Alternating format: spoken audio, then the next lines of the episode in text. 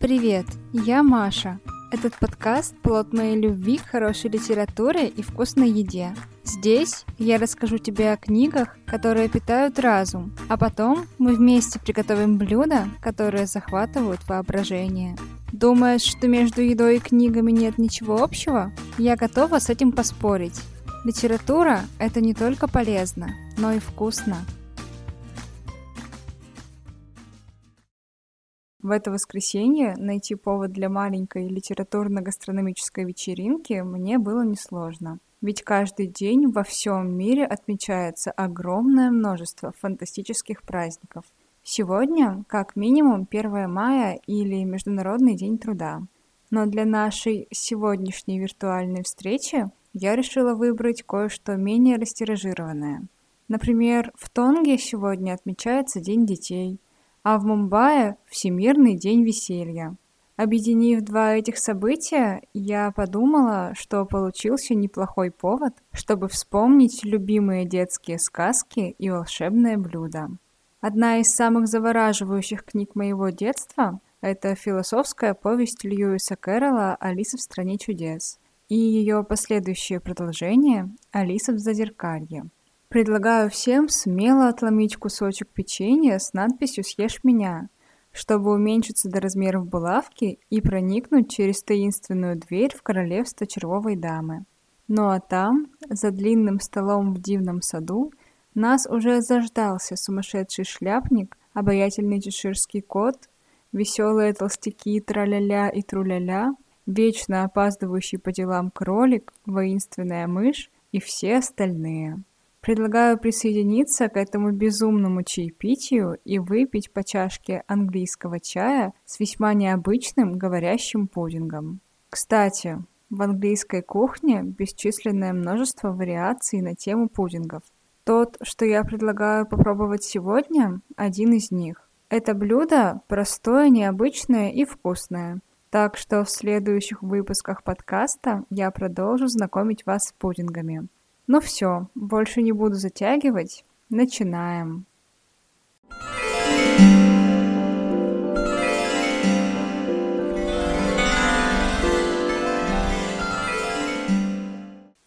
Надо сказать, что герои книг Льюиса Кэрролла умеют веселиться по-настоящему. Чтобы закатить вечеринку, им даже особый повод не нужен. Думаю, что Всемирный день веселья как раз пришелся бы им по душе. Этот праздник отмечается каждое первое воскресенье мая. Его основателем принято называть Мадана Катарию, семейного врача в индийском городе Мумбаи. Доктор Мадан основал современное течение йоги «йога смеха». Приверженцы этого учения считают, что добровольный и намеренный смех, впрочем, как и спонтанный, оказывает положительный психологический и физиологический эффект. Создавая свое учение, Мадан Катария основывался на теории, выдвинутой еще Чарльзом Дарвином. Эта теория предполагает, что наша мимика способна повлиять и на эмоции, которые мы испытываем. Например, когда мы намеренно улыбаемся или смеемся, то активируем определенные мышцы на лице, и за счет этого меняются наши эмоции, то есть настроение улучшается. В январе 1998 года доктор Катария впервые отметил Всемирный день веселья. И с тех пор этот праздник широко распространился по всему миру. Чтобы сделать мир лучше и добрее, следует начать с себя, внести в свою жизнь больше позитива и веселья. Эта философия, которой придерживаются адепты Дня веселья, весьма жизнеспособна и актуальна. Если каждый житель Земли попытается произвести что-то хорошее и доброе, то и общая атмосфера на планете изменится в положительную сторону.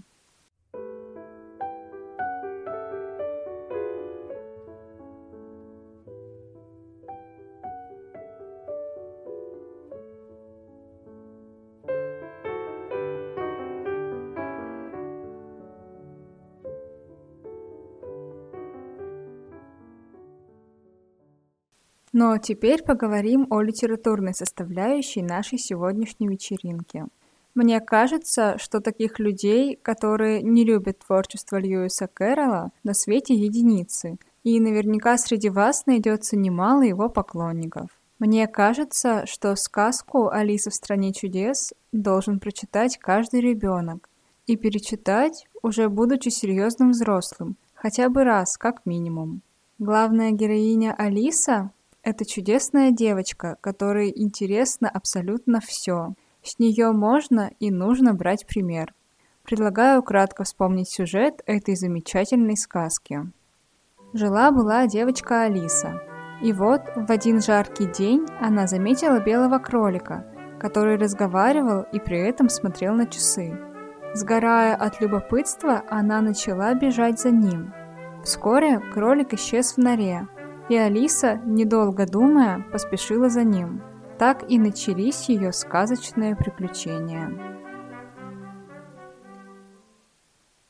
В общем, это история о девочке, которая, побежав за белым кроликом, попала в изумительный мир.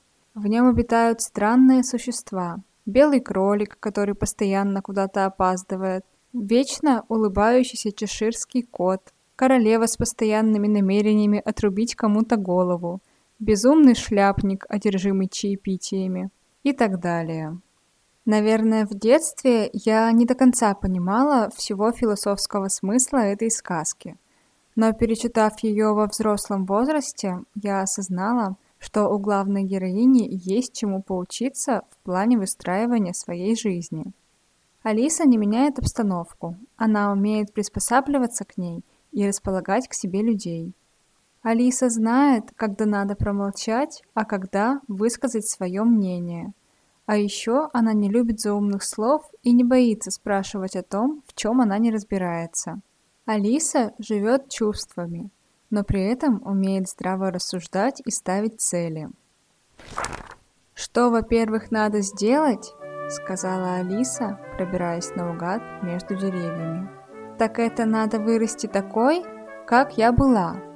А во-вторых, надо отыскать дорогу в тот прекрасный сад, по-моему, это самый лучший план.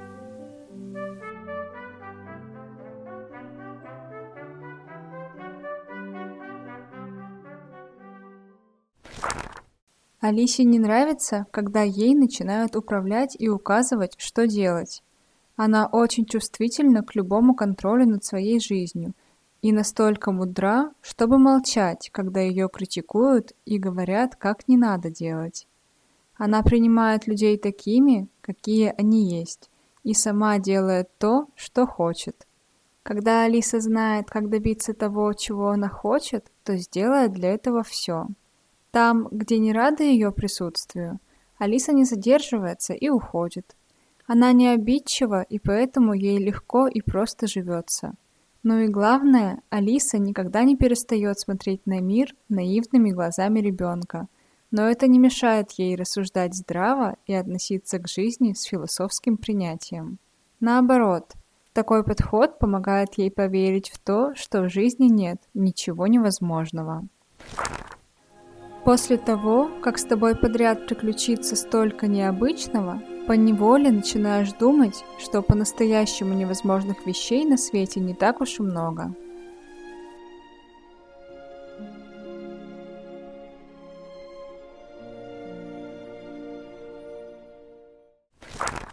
История Алисы, несомненно, немного наркоманская и яркая. В ней удивляешься буквально всему. От разговоров самой девочки до происходящего в стране чудес. Я боялась, что, будучи взрослой, не смогу оценить безумие, которое творится в книге. Но нет, оно все так же вызвало улыбку. Ну и, конечно, перечитывая сказку Льюиса Кэрролла, я не смогла обделить вниманием всевозможные экстравагантные блюда, которыми книга пестрит буквально на каждой странице. Одним из них стал весьма необычный говорящий пудинг, который Алиса впервые пробует во дворе Червовой королевы. Самым остроумным моим изобретением был новый пудинг. Я изобрел его, пока ел второе – его успели приготовить на третье? Спросила Алиса. Вот это быстрота! Нет, задумчиво протянул рыцарь. На третье не успели. Не успели на третье. Значит, его приготовили на завтра? Вряд ли вам захотелось два пудинга в день. Нет, не на завтра, повторил рыцарь все так же задумчиво. На завтра не успели. Он повесил голову и мрачно произнес. Боюсь, что его вообще не приготовили. Боюсь, что его вообще никогда не приготовят. А какое это было остроумное изобретение? А из чего он делается? Спросила Алиса, желая хоть как-то его подбодрить. Она увидела, что бедный рыцарь совсем пал духом. «В основном из промокашки», — отвечал рыцарь со стоном. «Боюсь, что это не очень-то вкусно». «Одна промокашка, конечно, не очень вкусна», — прервал ее с волнением рыцарь.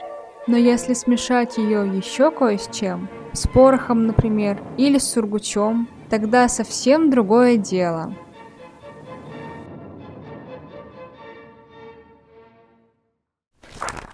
А теперь вопрос. Любите ли вы пудинги?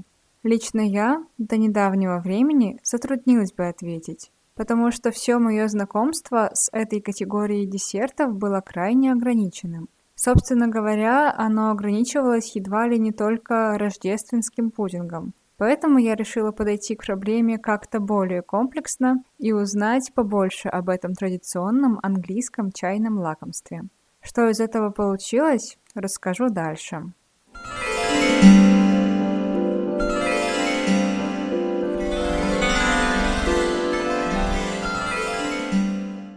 Вообще-то, в знаменитой, ставшей афористичной сцене, где героиню знакомит с говорящим пудингом, Алиса – это пудинг, пудинг – это Алиса. Речь идет о плум-пудинге, Хотя он и фигурирует в некоторых переводах как «сливовый», слив в его составе нет, и слово «плум» в данном случае должно переводиться как «изюм». Кстати, по личным ощущениям, это блюдо очень близко к пище бедняков, которая готовится из всевозможных остатков, сдобренных нехитрыми улучшителями вкуса, вроде изюма. Но при этом исторически это настолько всенародное кушанье, что оно с давних пор присутствует на столах англичан всех сословий, от нищих до королей. Изысканности набора ингредиентов, конечно, разнятся, но суть остается неизменной. «Вы, я вижу, робеете», — сказала червовая королева.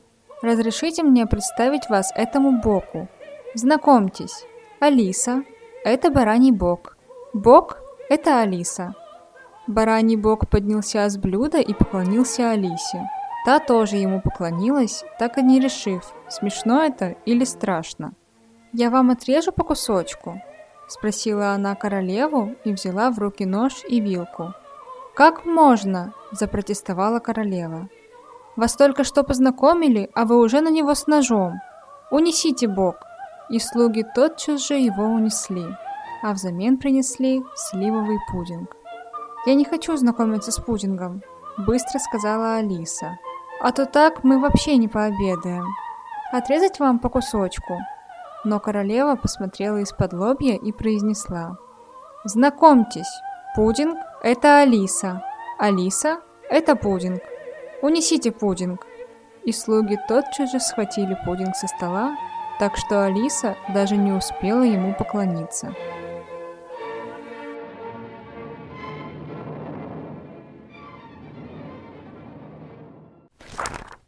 Наш плум-пудинг, к сожалению, а может и к счастью, не будет говорящим.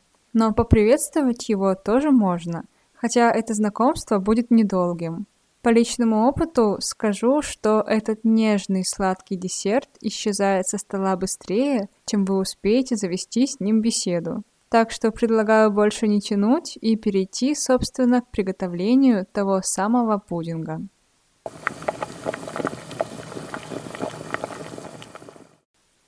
Плум-пудинг или по-другому шотландский пудинг наиболее близок по составу к рождественскому. Если вы его когда-либо пробовали, то примерно представляете, о чем идет речь. Принципиальная разница состоит только в полном отсутствии в составе какого-либо жира. Там нет даже сливочного масла. Так что этот вариант более легкий, хотя, конечно, совсем не диетический. А внутри не такой влажный и нежный, но сдобренный жирным кремом он отлично заходит под чашку чая. Ингредиенты для шотландского пудинга. 500 граммов свежих хлебных крошек, 100 миллилитров молока, 100 граммов сахара, 100 граммов изюма без косточек, 100 граммов желтого изюма, 100 граммов темного изюма, 175 граммов цукатов. Цукаты можно использовать любые, например, у меня были кусочки ананаса, 4 яйца, 4 столовые ложки рома. Приготовление. Срезаем с хлеба корку и измельчаем мякиш до состояния мелкой крошки. 500 грамм – это как раз два нарезных батона. Берем большую миску, помещаем туда крошки и немного смачиваем их горячим молоком. Добавляем весь изюм, сухофрукты, сахар и перемешиваем их с крошками. Взбиваем яйца в пену и добавляем их в смесь вместе с ромом. Тщательно вымешиваем пудинговую массу. Удобнее всего это делать руками. Выкладываем ее в смазанную маслом форму или в силиконовую форму и помещаем последнюю на водяную баню, то есть в другую емкость, заполненную горячей водой. Вода должна доходить до середины формы с пудингом. Ставим кастрюлю в разогретую до 200 градусов духовку примерно на час. Готовый пудинг вынимаем из формы и ставим на стол сразу же.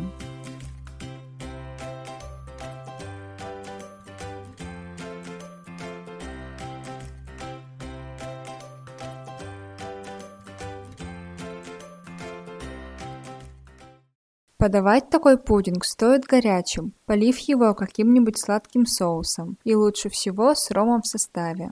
У меня времени хватило только на банальный заварной крем, но и с ним получилось довольно неплохо. По текстуре десерт получился очень нежным и немного рассыпчатым, а разнообразные сорта изюма в тандеме с сухофруктами создают насыщенный колоритный вкус. В общем, такой пудинг для тех, кто не боится калорий и любит все и сразу. На этом я заканчиваю наше воскресное, немного безумное чаепитие. Лично я получила огромное удовольствие, пока перечитывала любимую детскую сказку и готовила этот фантастический десерт. Надеюсь, и вам понравилось тоже. Не забудьте в ближайшее время перечитать немного абсурдную, но восхитительную сказку Льюиса Кэрролла. И обязательно попробуйте дать еще один шанс английской кухне и приготовить шотландский плум-пудинг. А если добавить в него немного больше рома, чем сказано в рецепте, то может он и вправду с вами заговорит. Если вам понравился этот эпизод, то не забудьте поставить оценки в подкастных приложениях и оставить отзыв – и не стесняйтесь поделиться ссылкой. Это тоже приветствуется. Еще напоминаю, что у подкаста есть замечательные инстаграм и телеграм-каналы. Там я выкладываю рецепты блюд и немного визуала с процессом готовки. Так что заходите, там тоже интересно. Услышимся в следующем выпуске. Пока!